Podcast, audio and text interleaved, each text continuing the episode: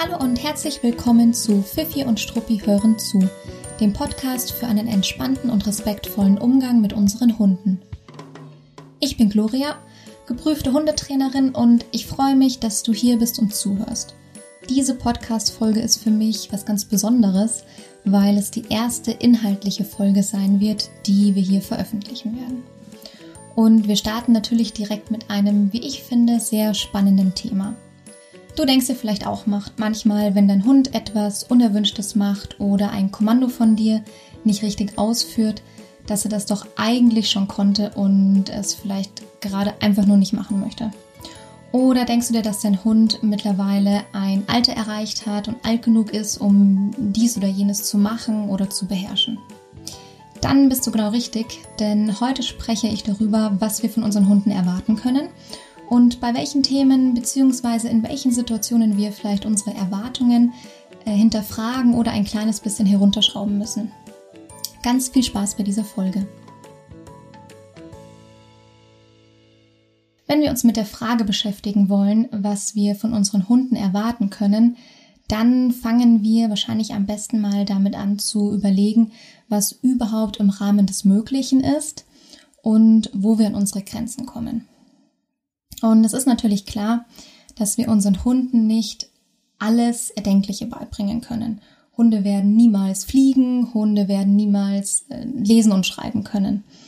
Und auch der Körperbau und das Alter spielen natürlich auch eine Rolle.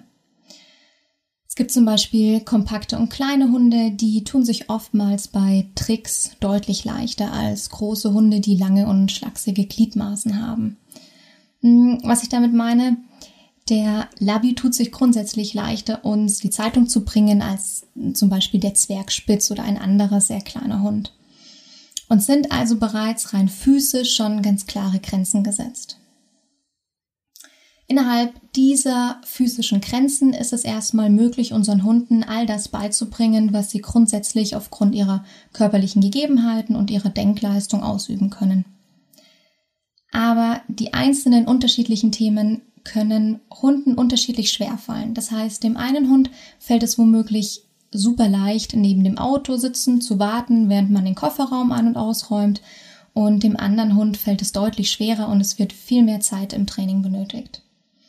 Und im Grunde könnt ihr euch das wie ein Feld oder eine Wiese vorstellen.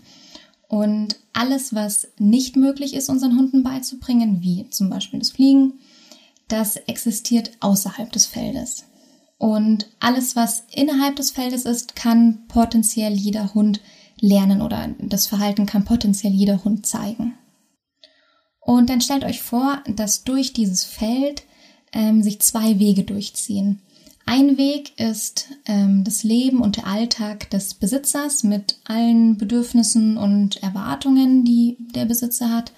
Und der zweite Weg stellt den Hund dar und stellt da natürlich ebenfalls alle äh, Veranlagungen und alle ähm, individuellen Bedürfnisse da. Also wir haben zum einen den Weg des äh, Menschen und zum anderen den Weg des Hundes. Und nun gibt es immer mal wieder Mensch-Hund-Teams, da laufen die beiden Wege sehr eng nebeneinander und überschneiden sich auch an einigen Stellen. Das sind dann die Besitzer, die über ihre Hunde sagen, dass die eigentlich von Anfang an schon alles super gut mitgemacht haben und eigentlich wenig bis gar kein Training nötig war. Oftmals wird auch gesagt, der Hund läuft mit. Und diese Hunde werden eigentlich auch gerne als völlig unkompliziert und problemlos, als völlig unkompliziert und problemlos bezeichnet. Und ich gehe später noch darauf ein, warum ich dieses problemlos gedanklich immer sofort in Anführungszeichen setze. Aber gucken wir mal, wie kann es dazu kommen? Ähm, Hund und Mensch passen in der Situation einfach gut zueinander. Ähm, das kann zufällig sein, das kann aber auch nicht zufällig, sondern sehr gut geplant sein, so dass das Leben des Menschen und das des Hundes einfach sehr gut zusammenpassen. Lasst uns mal ein Beispiel machen zur Veranschaulichung. Sagen wir mal, es handelt sich um eine Familie, die auf dem Land lebt, ähm, super gerne Besuch bekommt, also da gehen viele Menschen ein und aus.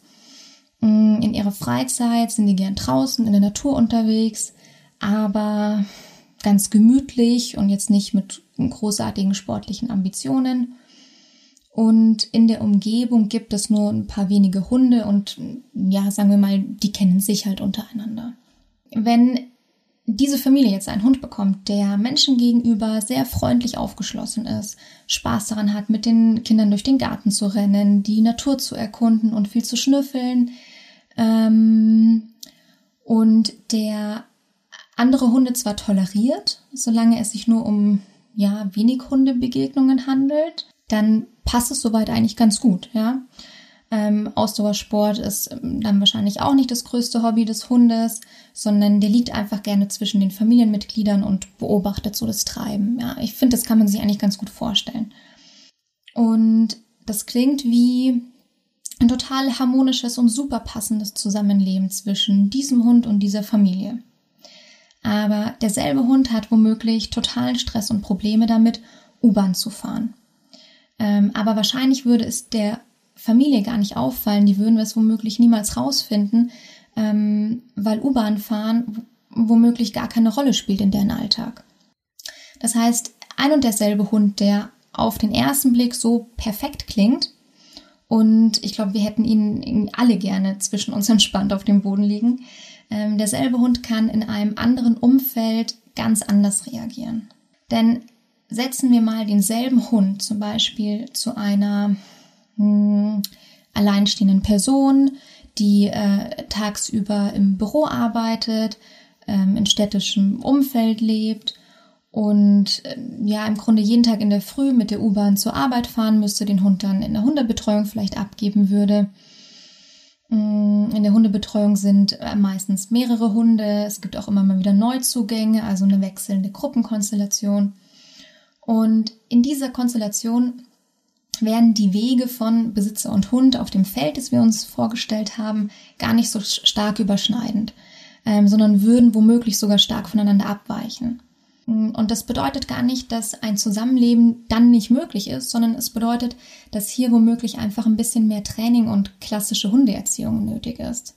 Ähm, man müsste zum Beispiel das U-Bahn-Fahren beibringen oder dem Hund zeigen, dass er auch in häufigen Hundebegegnungen oder in dieser Konstellation in der Hundetagesstätte entspannt bleiben kann.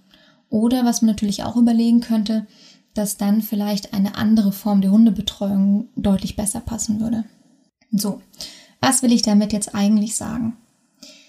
Egal ob Zufall oder ganz genau geplant, ähm, es gibt Hunde, die passen super gut in das Leben von ihrem Besitzer und es gibt Hunde, da müssen wir als Besitzer einfach dabei unterstützen, dass die sich in unser Leben gut einfügen können. Und in diesem Zusammenhang finde ich es auch wichtig, mal zu sagen, dass unsere Hunde sich in der Regel ihr Leben bei uns nicht ausgesucht haben. Ähm, also meine Hündin hat sich nicht ausgesucht, mit mir in der Münchner Innenstadt zu leben, in der täglich 150 Millionen Fahrradfahrer und 70.000 E-Roller an ihr vorbeifahren ähm, also bitte nicht falsch verstehen, meiner Hündin geht's extrem gut und in meinem Leben, nächsten Leben wäre ich gerne selbst meine Hündin.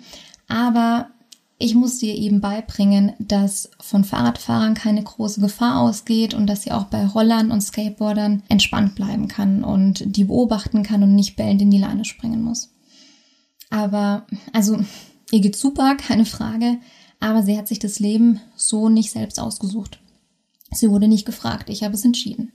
So wie im Grunde jeder Besitzer für seinen Hund entscheidet, wie der gemeinsame Alltag und auch das gemeinsame Leben aussehen.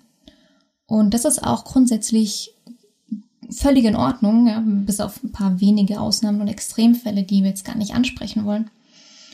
Und natürlich können wir den Hund nicht fragen und schon gar nicht den acht Wochen alten Welpen. Du kleiner Hund, wo möchtest du denn leben? Sag mal, willst du in der Stadt, auf dem Land oder äh, wo möchtest du gerne leben? Willst du Marathon laufen? Willst du lieber nur faul im Garten rumliegen? Ähm, das können wir natürlich den kleinen Welpen nicht abfragen. Manchmal ist es so, dass ähm, bestimmte Rassen auf bestimmte Vorlieben schließen lassen, aber auch da ähm, gibt es ja ganz oft Abweichungen von der Norm. Was wir aber immer tun können, wir können unsere Hunde dabei unterstützen, sich in unserem Leben einzufinden und eigentlich können wir das nicht nur, sondern eigentlich sind wir auch dazu verpflichtet. Denn bei uns liegt die Fürsorgepflicht für unseren Hund und wir sind verantwortlich dafür, dass es unseren Hunden gut geht. Im Grunde ist das unsere Hauptaufgabe als Hundebesitzer.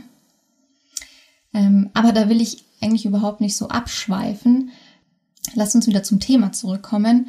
Was können wir unseren Hunden beibringen und was können wir von ihnen erwarten? Alles im Bereich des vorhin beschriebenen Feldes können wir jedem Hund beibringen. Aber es dauert unterschiedlich lang und muss womöglich bei dem ein oder anderen Hund kleinschrittiger aufgebaut werden. Mm, das heißt, der eine Hund braucht einfach mehr Training für dieselben Themen als vielleicht der andere Hund. Und es wird sicherlich auch immer mal wieder Hunde geben, die sich bei bestimmten Themen einfach extrem schwer tun. Und da muss man auch mal abwägen, was macht in dem Fall mehr Sinn? Macht es Sinn, da in ein sehr ähm, zeitintensives und aufwendiges ähm, Training zu investieren?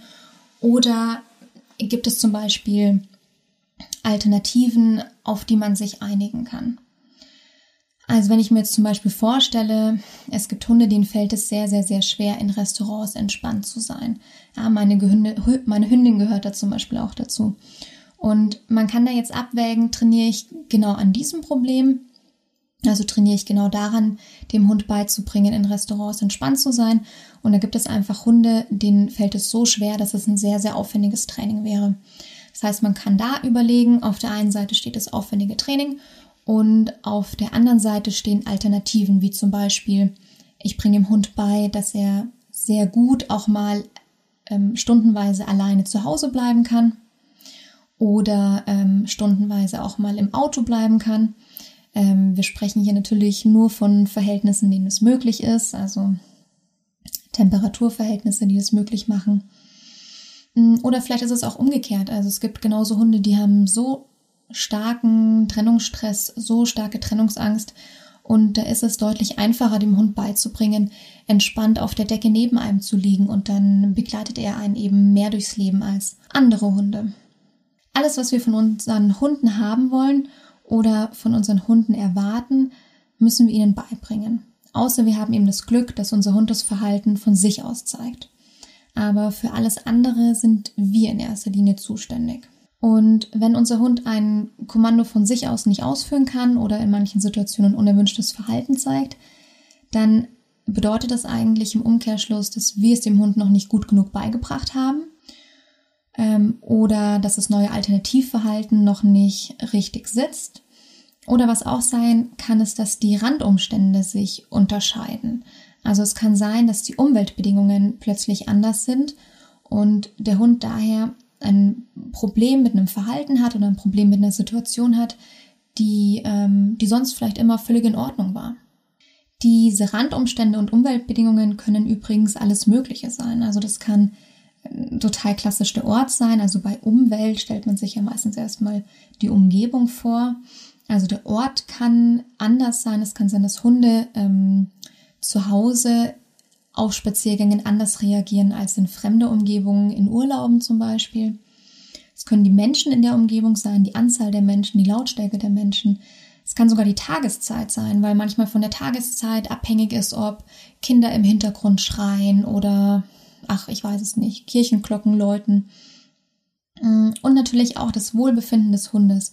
Das heißt, das Wohlbefinden des Hundes trägt auch zu diesen Randumständen bei. Und wenn es dem Hund einfach mal nicht gut geht, dann verhält er sich anders, als wenn alles gut wäre, so wie bei uns Menschen auch. Ähm, das heißt, man kann es ganz kurz fassen. Wenn der Hund ein Kommando nicht ausführen oder ein Verhalten nicht zeigen kann, dann nicht, weil er gerade keine Lust hat oder sich gegen den Besitzer auflehnen möchte, sondern vielmehr schafft es der Hund einfach auf Basis seiner Vorerfahrungen, auf Basis des Trainingsstandes und der in dem Moment herrschenden Umweltbedingungen gerade einfach nicht. Und die Umweltbedingungen, die können in so feinen Nuancen sich unterscheiden, dass man tatsächlich nie sagen kann, die Umweltbedingungen sind gleich. Das ist tatsächlich eine Aussage, die man als Besitzer fast nicht treffen kann. Auch wenn man den Unterschied manchmal selbst gar nicht merkt oder es sich nicht immer erklären kann, woran es gerade liegt. Und eins ist mir zum Schluss noch ganz wichtig zu sagen, weil ich finde, man vergisst es immer wieder und verfällt hin und wieder in so ein Verhalten. Und zwar vergleicht euch nicht mit anderen. Also vergleicht euren Hund nicht mit anderen Hunden, auch nicht, wenn die im selben Alter sind oder dieselbe Rasse haben oder vielleicht sogar Geschwister sind. Jeder Hund, jedes Leben und jeder Besitzer ist anders und es führen einfach ganz unterschiedliche Wege durch dieses Feld, über das wir gesprochen haben. Also macht es auch gar keinen Sinn, sich zu vergleichen. Das macht, wenn überhaupt, nur unglücklich wahrscheinlich. Genauso müssen übrigens auch wir Hundetrainer immer jede Lebenssituation individuell ansehen und betrachten, genau aus den genannten Gründen. So, und jetzt wünsche ich euch eine tolle Zeit mit euren Hunden, die alle für sich wahrscheinlich ganz wunderbar sind, genauso wie sie sind. Ähm, und schreib mir gerne deine Gedanken zu der Podcast-Folge. Du erreichst mich auf Instagram unter @fifiundstruppi.de oder per Facebook und per E-Mail an gloria@fifiundstruppi.de. Ich freue mich und bis bald.